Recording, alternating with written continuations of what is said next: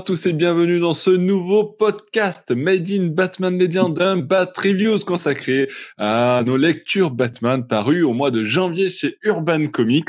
Moi c'est Nico, je suis accompagné pour le moment de deux autres membres de la team Batman Legend avec euh, Benoît. Salut. Mais aussi l'habituel Siegfried. Salut tout le monde. Alors, en préambule de ce podcast, j'aimerais juste faire un petit coucou à tous ceux que j'ai croisés euh, au Festival international de la BD d'Angoulême, puisqu'on était présent avec euh, Alexandra là-bas et on a croisé quelques euh, écoutes quelques auditeurs, là, des écouteurs, c'est une habitude entre, bref, perso, quelques auditeurs euh, qui nous ont euh, qui nous ont croisés et qui nous ont euh, fait coucou. On a eu le temps de, de discuter rapidement avec certains d'entre vous. Donc, ben, toi qui fais ton sport, toi qui nous écoutes ici et là, je vous passe bien entendu le bonjour et c'était bien sympa de pouvoir échanger ensemble entre passionnés de Batman. donc voilà, je, je, vous passe le petit coucou et un petit coucou également. J'avais promis de le faire à la librairie Funambule de Rouen. Voilà, euh, coucou passé, coucou promis, euh, coucou effectué. Voilà, euh, donc n'hésitez pas si vous êtes dans la région rouennaise pour aller faire un coucou à cette librairie qui nous est conseillée par Aliénor, Aliénor Drake que vous avez l'habitude d'écouter dans nos podcasts également et de lire sur Batman Legend. Bref, euh, c'est coucou passé. Je vous propose d'entamer ce podcast avec nos lectures donc de janvier, comme je le disais, et on va entamer avec une lecture qui aurait peut-être plu à Aliénor Drake. Tiens, euh, Nightwing Infinite, Tom 5, le soulèvement des enfers, Tom Taylor, Bruno Redondo toujours. Euh, je laisse la parole à Benoît pour nous en parler. Euh, oui, bonjour à tous.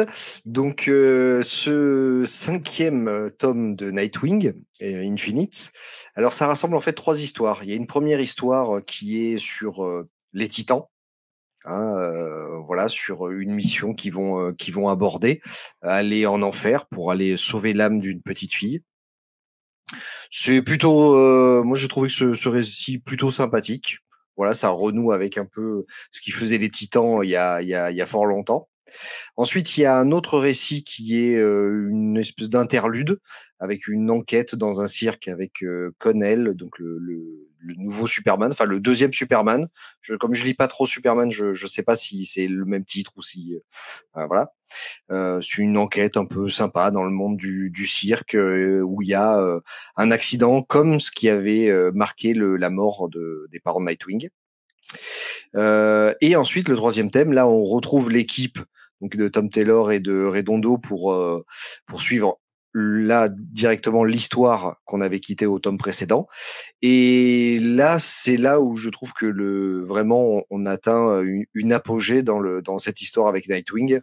Euh, puisque en fait on a un point de vue à la première personne comme ce qu'on a dans les jeux vidéo et c'est fait avec une main de maître au niveau euh, au niveau scénario c'est c'est plutôt bon mais surtout au niveau du dessin là je pense qu'on on atteint quand même quelque chose de très très élevé euh, il y a une enfin, une qualité quoi qui, qui je pense pas qu'on puisse remettre trop en question enfin pour moi en tout cas et après les deux les deux premiers tomes comme je voilà les deux premiers récits, comme je disais. Le premier, c'est lire. Voilà, si vous étiez fan de de voilà des Titans, d'un peu de l'époque d'avant, etc. C'était c'est art. Le deuxième récit, un peu moins bon pour moi, un peu plus classique, un peu cousu de fil blanc. Mais du coup, dans, dans l'ensemble, je trouve que c'est plutôt un bon tome. D'accord. Euh, ok. Et du coup, euh, quand euh, parce qu'effectivement, il y a, y a quand même une partie, donc il y a 240 pages au total, et donc il y a la partie plutôt Titans, et, et, ça représente combien sur le, le, récit, le, on va dire le, le récit vraiment Nightwing, vraiment Titans, c'est une proportion de combien du coup? Je pense que tu as. C'est une bonne question. Le, récit du milieu, en fait, est, est pas très très long. Et après, le, le, les deux récits principaux, je pense qu'ils sont à peu près équivalents. Euh, t'as as vraiment euh, les Titans et puis euh, après la série, euh, la série Nightwing en elle-même. Alors, t'as à, peu, as à peu près 110 pages sur le, le premier arc. Ok. Donc, oui, donc ça représente quand même une bonne, une bonne partie. Ouais. De Nightwing qui implique les Titans, mais qui reste une histoire de Nightwing. Hein, c'est quand même le personnage principal, mais en tant que leader des, des, Titans, mmh. avec une trentaine de pages à peu près pour la deuxième histoire dans le cirque et une trentaine de pages aussi, un, fascicule pour la, troisième histoire. Et ah ouais, tu plus, de... Bah non, c'est que la première partie de cette histoire, dont la suite apparaîtra dans Nightwing Tom 6. D'accord, ok. Euh, je pensais que j'ai tellement été dans le truc que je pensais que ça faisait beaucoup plus de pages, tu vois. je peux comprendre, ouais. Par contre, tu parles pas du tout de Night Terrors Nightwing qui conclut le, le volume. Ah oui, c'est vrai qu'il y a ça dedans aussi. Alors que ça en occupe euh, bien 70 pages, c'est deux fascicules complets, donc ça fait une grosse partie du, c'est vrai, et ben c'est parce que ça m'a pas spécialement marqué. je pense qu'on y reviendra. Euh, c'est une thématique qu'on va aborder souvent avec ce Night Terror, mais euh, je trouve que ça apporte pas grand chose et c'est pas. Voilà, ça m'a pas marqué. Je l'ai même survolé et pas lu véritablement ce, ce, ce passage-là. Ça m'a pas pas vraiment intéressé. D'accord, ok, mm. ok. Siegfried, tu retrouves aussi toi de, un petit peu euh, ce truc-là de dire que Night Terror c'était pas ouf là, cette partie-là? Parce que c'est vrai qu'on va reparler Night Terror après avec Justice mm. League euh, Night Terror, mais. Euh, oui, complètement. D'ailleurs, je trouve ça amusant que ça t'ait pas noté plus que ça ne t'ait pas marqué plus que ça, alors que c'est supposé quand même être un gros event autour duquel il y a plutôt du, un gros marketing de la part d'Urban. En fait, eux-mêmes semblent s'être rendu compte que bon, c'était pas terrible parce que si vous regardez le volume, absolument rien ne le mentionne. C'est pas mentionné sur la couverture, c'est même pas mentionné sur le quatrième de couverture rien ne dit que 70 pages de ce volume sont occupées par ce qui est supposé être l'event majeur de DC actuellement, c'est-à-dire euh, le, le tie-in de, de Night Terror se consacrer à, à, Nightwing. Enfin, je trouve ça assez fou de passer ça sous silence, ce qui fait aussi que, évidemment, bah, les auteurs de ces 70 pages ne sont pas du tout mentionnés sur la couverture, le quatrième de couverture. Enfin, c'est, étrange quand même. Comme, c'est un peu comme si tu avais tout à coup mis ces 70 pages dans, dans le volume pour, euh, pour mettre des pages, mais en oubliant complètement de le mentionner ailleurs. Et tout ça au profit, bah, vous avez vu la couverture qui est complètement euh, quelconque. Enfin, c'est une couverture qui être la couverture de à peu près n'importe lequel des volumes, euh, qui ne, ne, parle ni de l'enfer, donc ni du, de l'arc qui occupe les 100 premières pages, ni de Night Terrors. Enfin, c'est vraiment un choix qui est, qui est très surprenant. L'avantage, c'est que au moins on a une, un petit récapitulatif en cinq lignes, mais qui sont largement suffisantes de ce que c'est que Night Terrors. Donc, on nous rappelle en cinq lignes. Et euh, c'est bien parce que vraiment, du coup, vous n'avez besoin d'aucun autre contexte, et vous dites aussi, le gros event d'ici du moment, on peut le résumer en cinq lignes et j'ai besoin de rien d'autre parce qu'il y a tellement peu à raconter, c'est tellement débile que ça suffit. C'est un peu inquiétant aussi. Parce que je vous rappelle, on y reviendra, mais le, concept, c'est qu'il y a un super vilain qui s'appelle Insomnia, ou à son originalité, qui a endormi le monde entier, qui fouille le cauchemar des héros. Et bon, bah, du coup, il fouille les, les cauchemars de Nightwing. Et donc, le cauchemar de Nightwing, c'est qu'il a tué Batman. Mais en fait, bon, on dit déjà, on n'y croit pas une seule seconde parce que tout le monde, même Nightwing sait qu'il est dans un cauchemar. Et le lecteur sait qu'il est dans un cauchemar. Donc, le fait qu'il on lui dise qu'il a tué Batman, bah, en fait, personne n'y croit parce que tout le monde sait que c'est faux. Donc, quel est trop d'intérêt que ça? Bah, on n'a pas trop d'intérêt. Du coup, même ce qui se faisait être une intrigue est un peu passé sous silence. Et donc, Nightwing est enfermé dans les îles Arkham pour avoir tué Batman. Encore une fois, tout ça est dans un cauchemar. Hein. Du coup, ça donne lieu à pas mal de délires visuels qui sont pas très intéressants. Et euh, tout ça pour une histoire de euh, bah, Nightwing qui doit, qui doit se battre pour sortir de son cauchemar. Petit problème, on sait que, on se souvient que Tom King avait raconté la même chose avec Batman dans l'arc Nightmares, où euh, pareil, Batman, pendant une dizaine de fascicules, était enfermé dans des cauchemars et devait en sortir. Et bon, c'était fait avec le brio de Tom King, qu'on aimait ou qu'on n'aimait pas, mais en tout cas, il y avait quand même, il y avait une vraie tentative euh, d'intellectualisation de ce que c'est pour un super-héros d'être plongé dans ses cauchemars et d'essayer d'en sortir en retraversant beaucoup de, de, choses qui sont des étapes de son parcours psychique. Alors que là, c'est vraiment juste de, de la bagarre et des délires dans tous les sens qui ne racontent rien, qui ne représentent rien, qui sont pas intéressants, qui sont même pas bien dessinés. Enfin, c'est, c'est vraiment complètement mineur et complètement oubliable. Ouais, donc c'est ouais, c'est vraiment ce contraste entre le gros event de DC et euh, cette volonté de même pas l'assumer, même pas l'assumer parce que tout le monde a conscience en fait que c'est c'est un peu nul. Et bon bah le problème c'est que ça donne pas vraiment beaucoup d'ampleur au volume qui est assez mineur. Je partage le ressenti de Benoît sur le fait que bah, le premier arc reste ce qu'il y a de mieux, parce a cette centaine de pages sur la descente aux enfers est quand même sympathique, même si je pense significatif aussi le, le fait que Benoît soit assez avare en compliments, alors qu'on se souvient quand même des, trois premiers volumes de Nightwing, on disait quand même qu'il y avait une espèce de miracle dans la fraîcheur de ces, de, ces histoires. C'est vrai que ça disparaît petit à petit. Euh. on avait déjà parlé d'une fatigue dans le troisième volume mm-hmm. qui s'accentue dans le quatrième. Et bon, ben euh, là, j'ai entendu aucun compliment dans ce que disait euh, Benoît, à part que bon, voilà, c'était sympathique et ça se bien. Effectivement, bah, pour 100 pages, pour un récit de 100 pages, donc de trois ou quatre fascicules, c'est juste gentil mais dans les faits, il n'y a aucun moment où vraiment on, on, y croit, on est immergé. C'est vraiment une petite intrigue complètement mineure, un peu de remplissage. Et d'ailleurs, alors que je vous rappelle qu'à la fin du tome 4, euh, on avait quand même Superman et Wonder Woman qui demandaient à, à Nightwing de diriger une nouvelle ligue de justice, ce qui était quand même une sacrée demande. Donc en fait, là, ce qu'on appelle les Titans, c'est l'espèce de nouvelle ligue de, ligue de justice qu'a formé Nightwing, mais à aucun moment on le sent vraiment leader parce que les autres personnages sont complètement inexistants. D'ailleurs, cette ligue est supposée inclure Flash et euh, Wonder Woman, mais on les voit vraiment euh, l'espace de deux trois pages. On voit beaucoup plus de Titans. Enfin, on ressent vraiment déjà aucune unité de ces Titans. Il n'y a aucun développement de ces différents personnages à part un tout petit peu Raven. Et à aucun moment on ne sent Nightwing leader de cette équipe-là. Donc c'est un peu étrange, sachant que c'est le premier arc où Nightwing assume cette nouvelle fonction de directeur de la Justice, League, qui est peut-être la plus grande responsabilité qu'il occupait dans toute l'histoire de Nightwing. Donc c'est surprenant que ça apparaisse dans un arc où on le ressent de façon aussi, euh, aussi mineure. Vraiment, pour moi, ça poursuit cette impression que euh, Taylor ne sait plus trop quoi raconter avec le personnage et est un peu en pilote automatique et du coup se contente d'histoires un peu mineures alors même que c'est sans doute un des moments du parcours de Nightwing qui est le plus, qui est le plus, le plus attendu.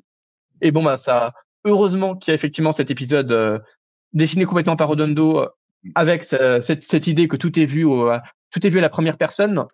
Donc, on mhm. ne voit Nightwing que quand il se voit dans un miroir, par exemple. Donc, bon, c'est, c'est, c'est, c'est amusant. Donc, on n'a que le premier fascicule, donc on verra si. J'imagine que le second fascicule sera fait sur le même modèle.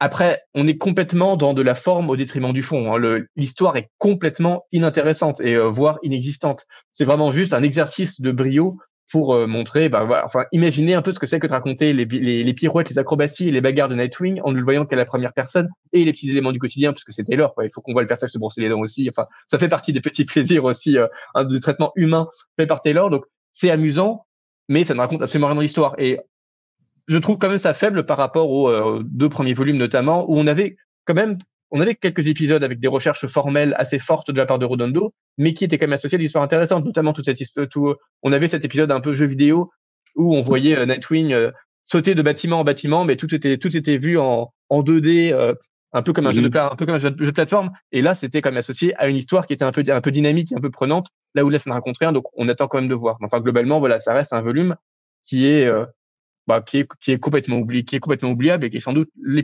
le, volume le plus insipide pour l'instant de la série, pas forcément le plus nul, mais juste complètement insipide dans le sens où bah, rien de ce qu'on voit là ne marque d'aucune manière. Non, après voilà, ça a quand même le l'intérêt de voir euh, voilà de, de, le travail de Redondo, ça c'est sûr sur sur cet épisode-là, sur cette trentaine de pages, tu vois, je croyais qu'il faisait beaucoup plus. Là pour ça c'est c'est intéressant. Et après le le premier récit avec les Titans, c'est quand même intéressant parce qu'on le voit vraiment, on le voit quand même assez leader et qui est euh, malgré tout la personne sans pouvoir de l'équipe et qui arrive à démêler l'ensemble l'ensemble du, du, des problèmes etc donc et puis il y a toujours un petit twist avec je vais essayer de, de, de résoudre les problèmes avec l'enfer au niveau administratif. Ça je trouve ça très très drôle.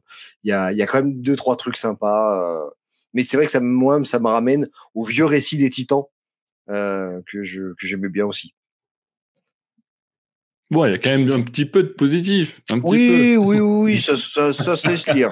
Par contre, j'ai hâte d'entendre votre critique de Knight Terror. Bref, euh, on, on, y arrivera, on y arrivera bien assez tôt, euh, les amis. Je vous propose peut-être d'enchaîner sur la prochaine lecture. Euh, et là, euh, on change un petit peu de registre. Cette fois-ci, on revient sur du Batman pur, euh, du Batman par Libermiro au scénario et au dessin, si on peut dire scénario. C'est un petit peu particulier comme récit, euh, comme ouvrage, j'ai envie de dire même.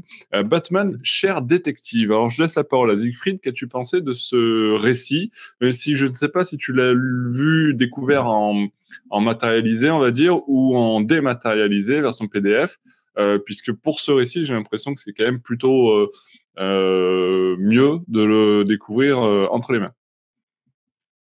Oui, alors euh, ceux qui n'ont pas entendu parler du récit et qui voient tes réticences ne vont mieux comprendre de quoi on parle quand ils sauront que en fait, ce, ce qu'on a à faire ici, c'est un artbook.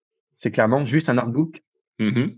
Il n'y a pas d'histoire. C'est un artbook avec ou des images qui sont en fait des covers, hein, bon, faut, et complètement dissociées les unes des autres séquentiellement, sont de temps en temps, euh, alternent de temps en temps avec des supposées lettres écrites par un super vilain mystérieux. Des lettres bon, bah, qui sont inspirées par celles de Jack l'Éventreur ou du Zodiac, c'est-à-dire que c'est bourré de symboles et de feux d'orthographe et de ratures. Euh, et donc, une espèce de décodage pour euh, identifier la signature du vilain à la fin. Franchement, c'est du niveau, c'est vraiment du niveau zéro de l'énigme, donc c'est euh, c'est un peu. Oui, oui, c'est sûr qu'on est on n'est pas sur euh, sur un, un niveau d'escape game euh, euh, avancé. mais, mais, bon, voilà.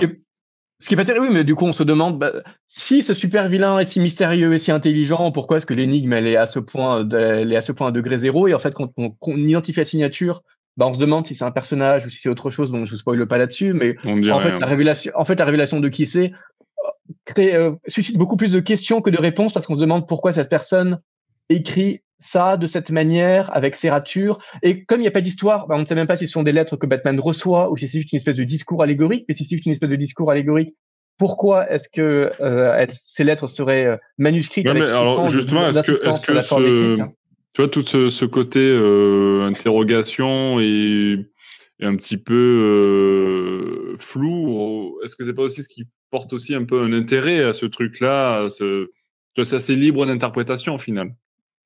Oui, mais pour moi, pas du tout. Si, euh, tout ce qu'on a, c'est une galerie de couverture avec euh, trois, quatre lettres au milieu qui, euh, qui vous posent tellement de questions parce que, enfin, qui sont tellement nulles que vous avez besoin de vous poser des questions pour savoir si vraiment c'est intéressant ou pas, c'est plus un problème du, volume que qu'apporter à son crédit, d'autant que vous n'aurez jamais de résolution là-dessus. Enfin, c'est pas c'est vraiment juste un prétexte pour vendre ça comme un volume narratif plutôt que comme un artbook parce qu'on sait très bien que personne qu'a priori vous n'allez pas pour 19 euros acheter 60, quoi, enfin, il y a 60, 60 pages, donc il doit y avoir une cinquantaine de planches. Pages, ouais. Hmm. Donc, 50 euh, planches de Bermero euh, pour 19 euros, ça fait quand même cher l'artbook, même si c'est un, un DC de luxe, donc c'est très bien imprimé. Donc, à, à ce prix-là, il va de soi que vous avez tout intérêt. Bon, déjà, acheter des artbooks de, de, de Bermero parce que c'est quand même un super dessinateur. Et puis, si vous n'avez pas enfin, vous allez d'abord acheter Batman Down, par exemple, ou Batman Noël, qui sont vraiment des masterclass du dessin de, de dans des situations narratives et à peu près pour le, pour le même prix, bien avant d'acheter bah voilà, ce qui est juste une galerie de couverture, très jolie par ailleurs, mais ne racontant rien. Et encore, euh, mieux vaut-il se dire que ça ne raconte rien que d'essayer de se faire croire que c'est qu'il y aurait une espèce d'intérêt narratif par ces lettres qui en plus ne sont même pas intéressantes en soi. Je veux dire, euh, elles sont hyper répétitives, hyper répétitives et hyper convenues dans le, dans le discours qu'elles ont. Et encore une fois, l'identification de leur auteur pose des questions parce qu'on se dit bah ça peut pas être aussi nul donc euh, quel est l'intérêt qu'on peut essayer d'y trouver? Donc ouais pour, pour moi c'est vraiment pas c'est vraiment pas un volume que je recommanderais je trouve un peu triste d'avoir autant de marketing autour de ce volume alors que c'est vraiment un prétexte pour vendre 60, 60 pages pour 19 euros alors, juste avant de passer la, la parole à, Benoît, euh, je vous propose d'accueillir euh, Bruno avec nous. Euh, salut Bruno, qui, qui nous rejoint dans ce podcast. Alors, tu vois, on est en train de parler de Libermero.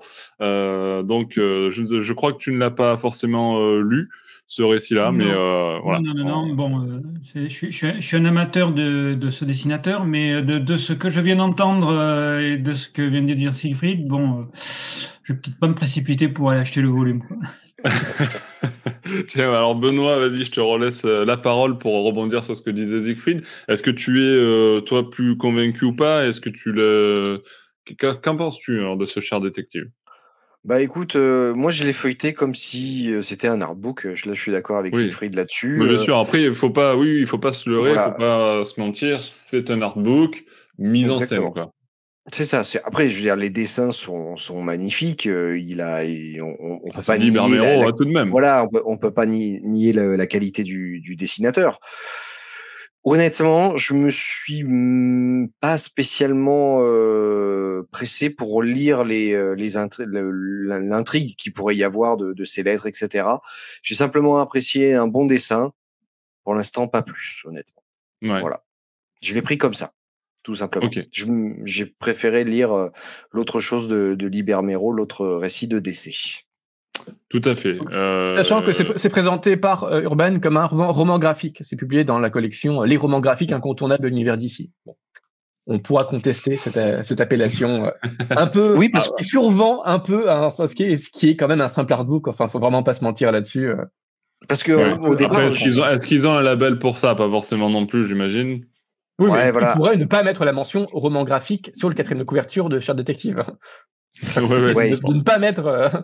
Je, je, comprends qu'il n'ait pas, envie de mettre artbook parce qu'effectivement, 19 euros pour un artbook 60 pages, enfin, en, en de 50 couvertures, euh, ça fait mal. Donc, ils ont tout intérêt à faire croire qu'il y a une histoire. Mais il y a peut-être un moment où se dire que c'est c'est pas un roman graphique, bah, c'est plus de l'honnêteté que du marketing. Enfin bon, c'est. C'est un peu tiré par la cape, quoi. Mais. Euh, donc euh, bon, effectivement, ce, petit, ce petit euh, artbook graphique euh, sans, sans le mot roman euh, pour, pour plaire à Siegfried. Bon, effectivement, c'est du char détective. Moi, j'ai moi j'ai plutôt apprécié. Hein. C'est vrai que après, euh, c'est plutôt un objet de collection euh, pour le Mm. côté artbook, le côté euh, puis c'est une jolie production. L'ouvrage est joli, il est plutôt format plutôt grand. Euh, L'avoir dans les mains, c'est c'est c'est agréable, c'est c'est très euh, très beau, très contemplatif et et on, on apprécie, euh, on peut apprécier, si en tout cas son, vous êtes fan, euh, bon, non, on est tous fans de Libermero, c'est c'est plutôt appréciable, mais effectivement, euh, il faut pas le prendre pour, euh, c'est pas Batman, c'est pas Joker, c'est pas Batman Damned, c'est pas euh, ce genre de choses, c'est pas Batman Noël. On est vraiment là pour contempler euh, les euh, les covers mises en avant de, de l'artiste, euh, qui sont d'ailleurs euh, pur cassage de rétine quand même. Faut, faut le Ah oui. Oui, oui, oui, ça. Ouais, ouais, clairement, c'est c'est très très beau. Euh, donc voilà pour ce Batman Cher Détective, vous l'aurez compris, euh, un ouvrage plus qu'un récit euh, particulier, euh, mais euh, disponible donc chez Urban Comics euh, pour 19 euros 60 pages. Voilà, donc vous avez l'explication un petit peu de, de ce format-là.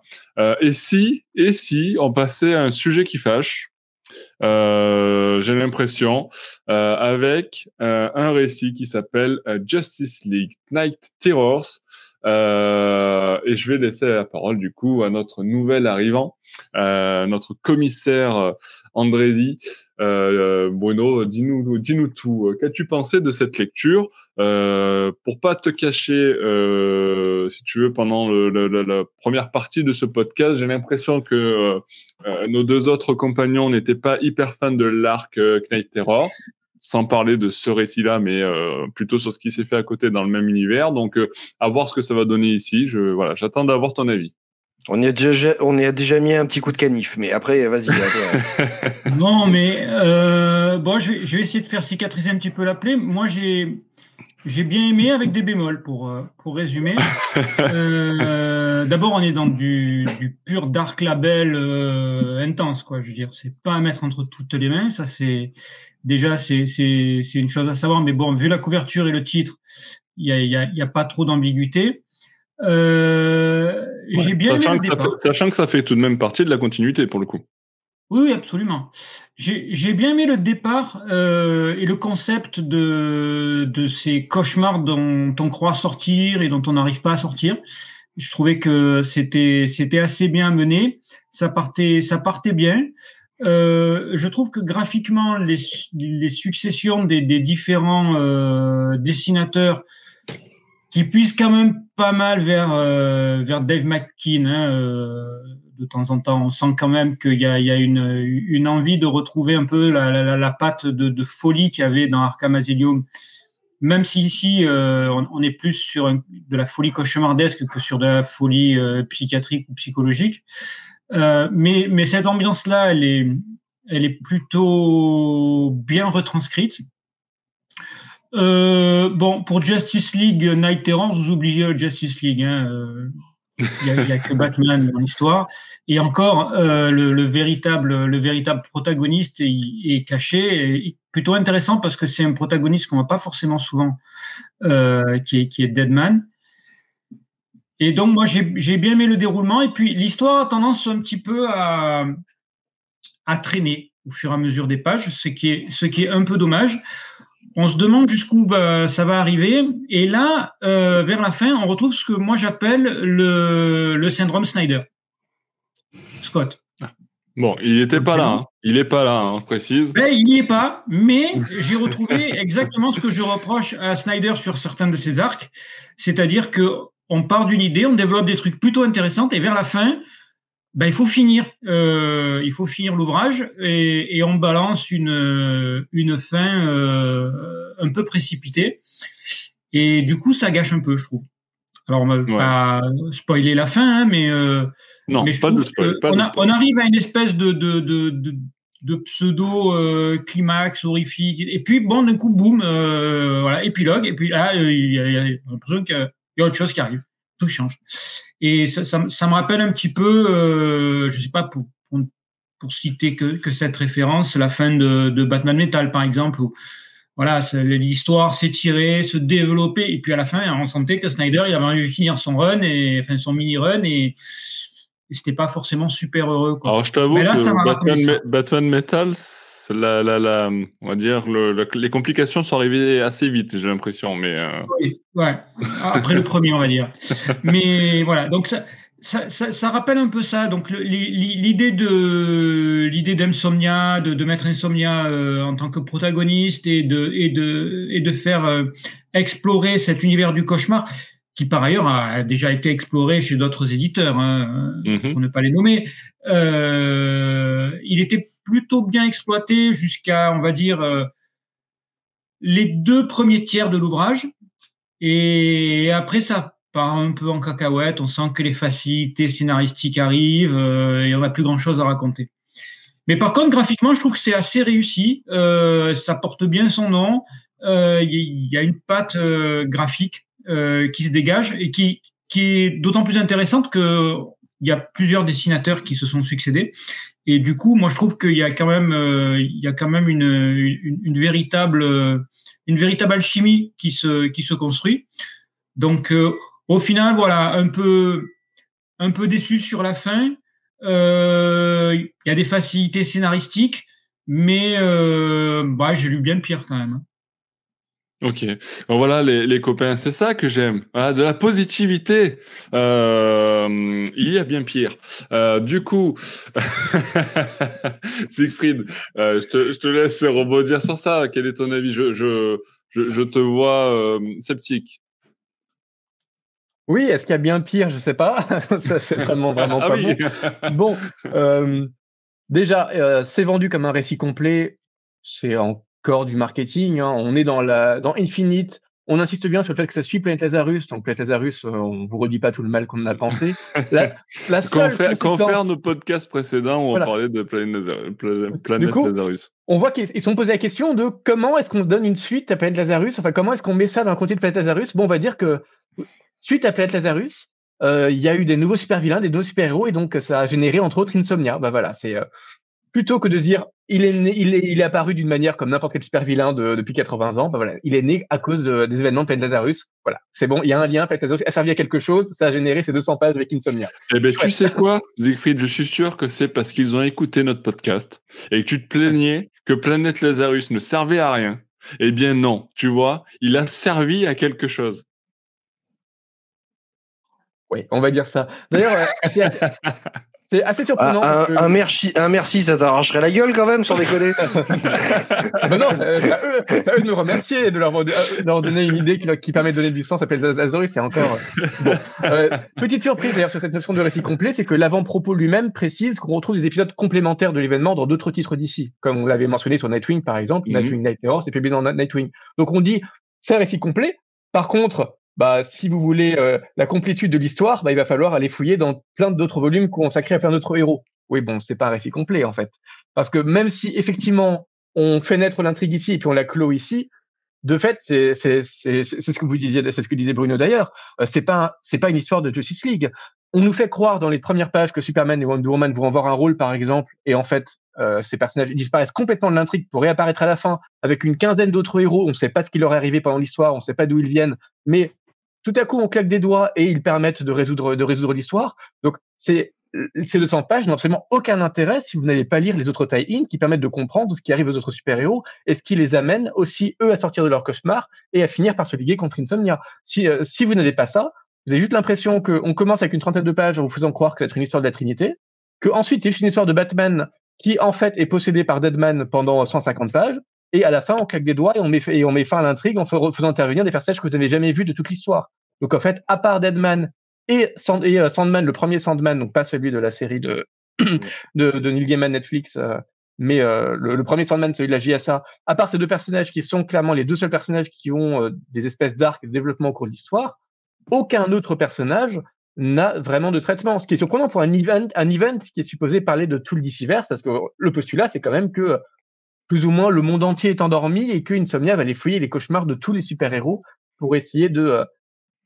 on sait pas trop d'ailleurs. À un moment, on nous dit qu'il veut trouver la pierre des cauchemars, mais il veut aussi prouver que les super-héros sont en fait des monstres. Mais en fait, à aucun moment, ça revient dans l'histoire parce qu'évidemment, bah, on sait bien qu'il peut pas le prouver. Mais quand même, il va inspirer à des citoyens la, peur des super-héros, mais en fait, c'est juste parce qu'il leur donne des cauchemars des super-héros. Donc, en fait, il prouve pas que les super-héros sont des monstres, puisqu'il a besoin de créer des cauchemars spécifiques pour le faire, pour le faire croire. Donc, c'est pas très cohérent comme, comme processus. Et euh, pour un comic, c'est de faire croire que le, ben, plus ou moins le monde entier est endormi. À aucun moment, on ne voit, euh, on ne voit cette, cette, planète endormie, alors que bon, ça aurait, donné, ça aurait pu donner lieu à des visuels plutôt intéressants quand même. Donc, il y a pas mal de surprises sur ce postulat. Et encore une fois, cette idée que les super-héros sont endormis et vont devoir traverser des cauchemars, bah, déjà, ça a été exploité euh, dans l'arc Nightmares de Tom King. Ça a été, on a plein d'évocations de Arkham Asylum, effectivement, ça je suis entièrement d'accord. Mais ça, ça peut évoquer aussi Sandman, où il y avait aussi cette maladie du sommeil euh, initiale. Et surtout, euh, ça évoque, ben, on en a, on avait reparlé récemment, le, ce comics euh, pour le pour l'homme qui a tout de d'Alan Moore, où euh, un super vilain euh, posait une fleur sur Superman et sur Batman et qui les enfermait dans des cauchemars, enfin dans des rêves tellement parfaits qu'ils en devenaient cauchemardesques et dans lesquels ben, ils, ils, avaient juste envie de vivre au point de ne plus avoir envie de se réveiller. Et c'est assez fou de se dire que dans ce comics, une cinquantaine de pages d'Alan Moore, il y avait beaucoup plus de d'atmosphère cauchemardesque que dans cette dans, dans, dans cette espèce d'event supposément important chez DC, où en fait, euh, cauchemar, c'est juste dire que bon bah il y aura quelques tentacules, il y aura un peu de putréfaction, il y aura des zombies quoi. Oui, bon, c'est des trucs qu'on a vu des, milliards de fois dans des milliards d'histoires. Pitié, donnez-nous une spécificité à, ce truc. Et en fait, non, pas du tout. Et Insomnia, enfin, les, le background d'Insomnia est d'un manque d'intérêt qui est absolu. Enfin, vraiment, c'est assez dingue aujourd'hui, je trouve, de pouvoir créer encore des super vilains qui euh, sont à ce point inintéressants et viennent à ce point de nulle part. Enfin, c'est vraiment l'histoire la moins imaginative du monde. Il y a pas de visuel, de, il y a pas de visuel intéressant, il y a pas d'atmosphère cauchemardesque. Tout à coup, il y a Amanda Waller qui apparaît et qui, on, on sait pas trop ce qu'elle vient faire, à part pour installer un cliffhanger à la fin. Mais pourquoi nous faire croire que c'est un récit complet alors qu'on a une espèce de fin douce amère et de méga cliffhanger qui donne encore plus l'impression que, bah, en fait, ce qu'on a vu, ce n'avait, euh, c'était pas du tout un récit complet parce que on sait pas du tout à quoi ça aboutit. Finalement, c'est presque intéressant que par ce à quoi ça pourrait aboutir par la suite si c'est exploité par quelqu'un d'autre, parce qu'on ne sait pas vraiment comment ce, cet arc euh, de Night Terrors va en fait se connecter avec le reste des, des Si tu le réclames, ils vont le faire. bah, très bien, mais faites-nous mais qu'ils nous fassent ce qu'ils veulent. Mais pitié qu'ils nous fassent quelque chose d'intéressant, quoi. Parce que là, le seul truc qui m'a un peu intrigué, c'est que ça commence par la mort du Docteur Destin. Qui donc je vous rappelle que le Docteur Destin, c'est le personnage qui manipulait la pierre des rêves et qu'on connaît surtout grâce à Grâce aux comics et à la série Sandman, c'est le personnage qui est incarné par David, euh, David Toulis, donc Rémus Lupin, dans la série Sandman. Donc voilà, retrouver ce, ce Docteur 10, Docteur Destin dans le qui, qui est assassiné au début, ça crée un début d'intrigue, mais en fait tout le reste c'est vraiment, mais c'est c'est pas juste pas bien, c'est vraiment juste un manque d'intérêt qui est sidérant et je comprends même pas comment Williamson, enfin parce que c'est lui qui est scénariste, Joshua Williamson qui est comme un scénariste, c'est quand même plutôt réputé, et comme en DC, peuvent essayer de faire croire que c'est un peu leur event de l'année. Encore bon, c'est le problème du DC, quoi, c'est qu'ils font trois ou quatre méga events dans l'année, et en fait, on se rend compte que chaque event c'est de la poudre aux yeux, qui en fait ne raconte rien, n'est rattaché, n'est pas rattaché à l'event précédent, et n'est pas rattaché à l'event suivant, et euh, n'a aucun impact sur rien, et ne raconte rien. Enfin, c'est c'est du mensonge marketing insipide et euh, d'une tristesse absolue, tellement alors que alors même que le postulat aurait pu porter des petites choses, mais même en termes d'histoire, voilà, c'est ce que c'est ce que disait très bien Bruno. On ne comprend même pas comment l'histoire finit en fait, parce que toute une fois il se met hyper puissant et puis la seconde d'après il est vaincu. On on comprend pas trop comment il est vaincu, on comprend pas trop pourquoi il est vaincu, on comprend pas trop pourquoi des gens ont voulu nous raconter cette histoire pour la raconter de cette manière. Enfin c'est c'est nul quoi.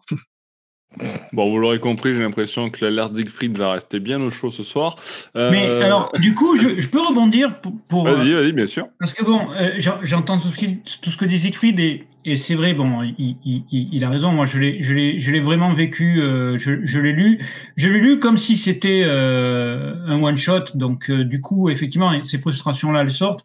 Mais du coup, j'ai quand même, euh, je l'ai quand même considéré j'ai essayé de le lire comme un ouvrage, entre guillemets, un peu à part. Mais tout ce que tu dis, et c'est très intéressant, je me demande si ça ça met pas encore une fois euh, la lumière sur le fait que ben, depuis euh, Infinite ou au moins depuis euh, la fin de, de l'arc Rebirth, on ne sait pas trop où va la continuité.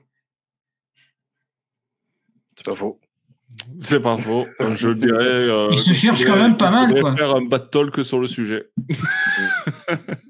non, mais c'est vrai, c'est vrai. Tu as raison que euh, la, la, continuité est, a pris une tournure euh, un peu plus lisse, on va dire.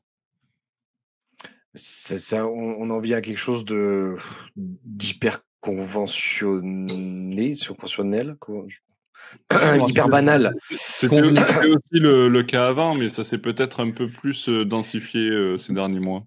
Bah, on, perd quand même l'intérêt de ce qu'il y avait bien avant avec les crossovers, c'est-à-dire que c'était vraiment des séries, des séries qui étaient séparées, qu'on rassemblait dans un crossover. Là, il faut quand même penser qu'on est sur un, événement, donc un crossover aussi, mais qui fait l'inverse. C'est-à-dire que pour le comprendre, l'événement principal, il faut lire ce qui est autour. Alors une question, euh, on, parlait de, Superman, Wonder Woman du coup qui, apparaissait. Vous savez si dans les sorties du mois de janvier ou février, il y a euh, justement cette tie dans euh, les récits principaux, dans les ouvrages consacrés à ces deux personnages-là, par exemple, comme on a pu voir avec Nightwing ou pas? J'ai pas vérifié moi. Je les, les ai pas lus honnêtement, donc je, ne sais pas du tout. Alors, ben, non, puisqu'on a aucun récit sur Wonder, sur Wonder Woman en février, par exemple. Après, on ne les a pas encore lus, donc on verra bien. Il y a bien des volumes qui s'appellent Dawn of Shazam et Dawn of Titans, donc peut-être que dans ces dans Dawn, on implique qu'il y a un lien avec Night Terrors, mais oh, c'est toujours encore le problème du marketing. Comme on a eu du Night Terrors dans un volume Nightwing tome 5 avec absolument rien qui ne mentionnait ni sa quatrième couverture, bah finalement on sait absolument pas dans quoi est-ce que ça peut, dans quoi est-ce que ça, dans quoi, est-ce que ça peut entrer. De même, bah on aura le prochain tome de Batman Dark City, mais mmh j'imagine que ça, j'imagine que ça n'aura absolument rien à voir. Mais quel est le sens de dire on fait un event qui euh, qui concerne tout le DCverse, mais en fait on continue de publier du Batman, en plus du Batman Dark, mais qui n'a absolument rien à voir avec Night Terrors. Enfin c'est et euh, pourquoi est-ce que Down ça n'a rien à voir avec Night Terrors alors que bon en termes de vocabulaire c'est quand même très proche. Enfin bon c'est bref ça peut être publié n'importe où, n'importe quand, n'importe comment ou ne pas être publié du tout. A priori ça sera pareil. Donc c'est c'est vraiment euh, c'est un peu surprenant. C'est dommage en fait avec cet événement parce que le, les cauchemars, etc., ça, ça évoque énormément de choses. On revient à tout ce qui est euh, des, des peurs primales, euh, avec euh, voilà, enfin la peur du noir, etc. Et c'est quelque chose qui pouvait être très intéressant à amener et à, justement avoir une, approche. Moi, le docteur Destin, c'est un personnage que j'affectionne énormément, surtout en tant que vilain dans, dans Sandman de de Neil Gaiman, quoi, entre autres. Et euh, et voilà, il y avait, y avait tellement de pistes à aborder. Même, je suis d'accord avec toi, le, le, le, méchant est, pas très intéressant, mais ça aurait pu être vraiment beaucoup mieux. Avoir quand même un mec lambda dont la famille est, est tuée parce que bah, les super-héros se battent et qui décide de devenir un méchant. Bon, ok, pourquoi pas, le, scénario est, bas de plafond, mais ça aurait pu prendre peut-être des années, des années, on l'aurait vu se construire, on l'aurait vu avoir de la haine, etc., euh, se forger cette, cette haine-là, ça aurait été vraiment intéressant. Euh, après, il y a quelques trucs qui sont qui sont sympas. Voilà, au niveau du, du, dessin, ils essayent de faire des choses. Et encore que, je pense que ça aurait pu être très intéressant d'avoir même des fois sur une même page ou sur deux pages différentes plusieurs dessinateurs pour justement savoir où doivent se trouver les personnages, s'ils sont en train de rêver ou pas, s'ils sont dans un coche. Il y avait tellement de choses à faire.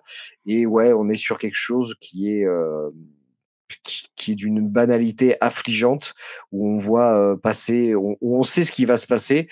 Euh, Deadman, qui est un personnage qui peut être qui est apprécié, notamment dans la Justice League Dark, etc., apporte pas mal de choses. Euh, mais voilà, ça aurait pu être avoir aussi un contexte de bah, peut-être mettre en avant cette Justice League Dark. Même pas. On a un Batman qui est physiquement là, mais c'est tout. Ouais, bon, voilà. Bof. compris, euh, bof. Oubliable et passable. Pour confirmer par rapport à ce qu'on dit tout à l'heure, donc effectivement, il y aura bien du Night Terrors dans les prochains volumes, mais euh, ça revient exactement au problème qu'on évoquait en fait. Par exemple, euh, on sait que Down of DC, c'est un peu le prochain gros event, c'est un peu ce qui va prendre la suite d'Infinite et de mhm. la, Dark Crisis. Donc, ce qui fait qu'on a des volumes, par exemple Dawn of Titans, où on aura à la fois ben, du Dawn of DC, du Titans et du Night Terrors Titans ou Dawn of Shazam, ben on aura le Dawn of DC Shazam, du Shazam et du Night Terror Shazam. Donc en gros, on aura deux events plus la continuité Shazam dans le même dans le même volume. Et euh, bah, pour le Batman, on aura euh, effectivement donc c'est dans Batman Dark City Gotham War qui donc est supposé être la suite des Batman de Chibzarski. On aura euh, à la fois le Batman Night Terror, et puis on aura les comics Batman, et puis on aura la Gotham War de Batman Catwoman. Enfin, c'est c'est vraiment la suite de la continuité et euh, et euh, deux, deux, events comme ça par-dessus le marché. Enfin, comment faire En, même temps, les events euh, font partie de la continuité, mais c'est vrai que c'est un petit peu, un oui, petit peu alambiqué pour suivre le. on a un vrai, on a un vrai problème de ligne éditoriale là. On, on, sait très bien que c'est, on sait très bien que c'est pas vrai que les events ne font pas partie de la continuité. On sait très bien que ce qui se passe dans Night Terror c'est fait par Williamson, pendant que ce qui est fait dans dans les Batman, c'est fait par Zdarsky, enfin que tout est chapeauté par des, scénaristes différents qui en fait racontent des histoires qui sont complètement différentes les unes des autres. Avec euh, parfois ils, sont obligés de mettre une micro-mention pour faire croire qu'il y a un impact d'un truc sur un autre, mais dans les faits, on, dans le fond, on, comprend, même pas comment Night Terror peut être la suite de la Joker War et euh, se passer même juste avant la Gotham War et pendant le Dawn of DC et euh, sans que c'est un impact majeur sur tous les personnages qui sont, littéralement en train de vivre 50 traumatismes à la fois, mais en fait ils vivent ça en, totalement en parallèle, a priori sans aucun souci de d'emploi du temps. Enfin, on sait très bien que ça n'a absolument aucune cohérence. Donc mélanger tout ça dans un seul volume, ça accentue encore plus le fait que bah, comment ça se fait qu'on ait 50 euh, events collés les uns aux autres et euh, qui n'ont qui n'ont aucun lien les uns avec les autres? Enfin, ça renforce vraiment les disparités à la fois d'histoire et d'écriture et de graphisme entre tous ces trucs et donc l'impression d'incohérence totale éditorial, et pour moi c'est un peu dommage, qui est, qui est un peu injuste comme impression, parce qu'on sait très bien que là, le but de DC, c'est de, bah, de, mettre, de, de, publier des, des centaines de séries en même temps, parce que bah, ça, ça oblige les gens à acheter des centaines de, des centaines de trucs différents. Donc eux, ils n'ont pas l'impression d'être incohérents éditorialement, ils publient juste plein de trucs, et se trouve que tous ces trucs bah, ont tous Batman, ont tous deux, trois personnages similaires, parce que c'est ça, c'est ça qui vend aussi. Mais le fait de tout synthétiser dans les mêmes volumes, ça accentue encore plus l'impression que ben, on sait tellement pas où ça va que on peut avoir trois events dans le même volume et c'est au point que la couverture et même le quatrième de couverture peuvent ne même pas évoquer les events qui se trouvent dans le volume tellement ça devient tellement ça devient chaotique et là effectivement on aboutit à un problème un problème marketing euh, vis-à-vis du, public. Ouais, tout à fait, tout à fait. Bon, vous l'aurez compris, euh, on est euh, alors on, on, est quand même parti sur un petit peu de positivisme de Bruno. Euh, essayé, hein, mais, mais, mais on finit quand même sur du, du, du, moyen moyen. Bon, Knight Terrors, en tout cas, vous savez que c'est un petit peu euh, éparpillé. Il y a ce récit-là, mais que c'est pas euh, le récit complet qu'on peut euh, vous promettre. En tout cas, voilà un petit peu pour ce récit-là. Je vous propose d'enchaîner sur notre dernière lecture du mois, les amis. ben, Siegfried, tu demandais du Down. je te propose du Down of Justice Society of America, tome 1. Et puis, ben, écoute, parle-nous-en qu'en as-tu pensé? Alors, euh... alors, oula, oula, je sens les petits points qui vont se dérouler, ça va faire mal, les amis. Non, non, c'est ah. sans doute le meilleur des quatre comics qu'on a chroniqués ah. ce soir. C'est très loin d'une alerte Siegfried quand même, mais ça reste le plus intéressant. ne serait-ce que parce ah, que. J'étais en, train, en train de me chauffer là pour la lecture. non, non, n'exagérons pas, voyons. Euh, ne serait-ce que parce que c'est du Geoff Jones et euh, c'est la suite de, euh, ben, du grand travail d'architecture que Geoff Jones a mis en place récemment. Bon, ça commence de façon un peu étonnante par du Stargirl, parce qu'en fait, ce qu'on appelle Dawn of DSA, le nouvel âge d'or, bah, ça compile deux choses, deux récits qui sont liés de fait dans la continuité, mais qui sont d'abord une histoire de Stargirl, et ensuite, effectivement, ce qui aux États-Unis a été publié sous le titre Le Nouvel Âge d'Or. Donc, euh, on, peut être surpris au début de que la, pratiquement la moitié du volume, ce soit juste une histoire de Stargirl qui enquête sur la disparition d'acolytes super-héros et qui se retrouve emprisonné sur une île hors du temps parmi ce qu'on appelle les enfants perdus. Et euh, Bon, au début, ça, bon, ça a l'air un peu, ça a l'air un peu quelconque. C'est un peu un prétexte à mettre plein de personnages. Et en fait, ça se rattache à Flashpoint et Flashpoint Beyond parce que on comprend qu'à cause des bouleversements des univers qui sont liés euh, bah, au Doomsday Clock, enfin tous ces événements du, ce qu'on pourrait pratiquement appeler le Geoff Jones verse, puisque c'est des trucs qui sont vraiment liés uniquement à ces comics de Geoff Jones et pas du tout au reste de la continuité à supposé. Pas du tout. Enfin, euh, CF, la conversation sur les problèmes de continuité euh, précédents. bah, à cause de ces bouleversements, on a une équipe des maîtres du temps qui ont sauvé euh, des qui ont sauvé des acolytes un peu à, travers les temps et les époques et qui ont qui ont aussi de tout ramener de, tous les ramener à un endroit pour les bah, pour qu'ils ne soient pas détruits dans les disparitions de continuité ce qui fait que quand Stargirl arrive elle découvre des acolytes qu'elle dont elle n'a jamais entendu parler alors que même que ça peut être des acolytes de plein de super-héros qui sont qui sont extrêmement importants euh, y compris du Flash du Mister Terrific euh, de, de, de, Doctor Doom etc., de Doctor Fate etc parce que euh, parce qu'en fait, ce sont des acolytes d'autres continuités de, que le lecteur hyper expert peut connaître, parce qu'évidemment, c'est encore Jones qui s'amuse et qui va nous ramener des petits acolytes de euh, tel personnage des, des, années 40, de tel personnage des années 50, de telle terre parallèle des années 60, et elle va tout ramener dans le même univers. Donc, il y a cette espèce de plaisir à la fois de découvrir de, plein de personnages et de se dire que ben quelque part tous ces personnages sont un peu légitimes, un peu canons et que Jones en fait n'invente rien tout dans une histoire totalement originale avec ses personnages, ce qui est plutôt chouette. Et euh, c'est Jones. Donc Jones, il sait écrire des récits avec plein de personnages. Et bon, bah, évidemment, tout le monde n'a pas exactement la, même place, la même, importance, mais euh, malgré tout ce postulat qui pourrait être un peu foutraque, ben, les enjeux sont toujours clairs, même les bagarres sont relativement, sont relativement clairs, les l'intrigue est assez linéaire et avance plutôt bien, on comprend ce que veulent les personnages, où ils veulent, quelles sont leurs motivations. Enfin, c'est, donc c'est, plutôt rafraîchissant, plutôt chouette. Et euh, avoir dans cette histoire de Stargirl et de d'acolyte ces petites évocations d'abord subtil de plus en plus appuyé à Watchmen, Flashpoint, Flashpoint Beyond et euh, Doomsday Clock, bah, ça donne vraiment l'impression d'un gros truc qui se passe en arrière-plan et je trouve que ça fonctionne plutôt bien. Et donc c'est ensuite suivi du Nouvel Âge d'Or, donc Nouvel Âge d'Or qui n'a rien à voir avec le comics L'Âge d'Or de Robinson. L'Âge d'Or c'est plus au sens de ben, Golden Age des comics parce que on commence effectivement avec la JSA telle qu'était dans les années 50. Et bon, bah là, Jones dérive un peu plus, il s'amuse un peu plus à raconter une histoire qui a lieu à différentes époques de la JSA, où on découvre que euh, un méchant de, euh, le méchant, le super vilain Dégaton, qui en fait est un, ennemi de la JSA depuis 1947 dans, dans les comics, euh, tue la JSA à différentes époques.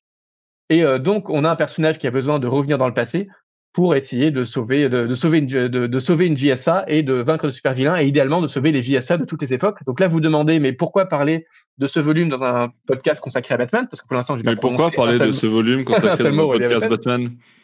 Parce que le personnage principal de ce nouvel âge d'or, c'est Huntress. Et euh, la dernière Huntress, c'est-à-dire la, enfin, la fille de Batman et Catwoman et qui donc intervient à plusieurs époques de la JSA, et y compris à une époque où les super-héros, la JSA connaît Batman et connaît Catwoman, mais n'ont pas le droit de dire à Batman et Catwoman que c'est le que c'est Huntress qui est revenu dans le passé pour les prévenir, parce que bon, bah, c'est Batman et Catwoman à ce stade ne savent même pas qu'ils auront une fille. Enfin, du coup, ça crée des petites intrications qui sont plutôt malines, et puis bon, c'est plutôt drôle de voir tous ces super-héros qui se disent, mais euh, attends, Batman a une fille, enfin, qui, qui, qui, qui évidemment n'en évidemment n'en reviennent pas, ou au contraire le personnage qui disent ah oui t'es la fille de Catwoman donc je vois très bien qui est ton père. Enfin, ça donne lieu à quelques quelques passages humains assez chouettes. Le seul problème étant que bah, Jones a un peu le cœur entre deux chaises dans le sens où il essaie de faire un gros récit architectural à travers différentes époques avec plein de personnages.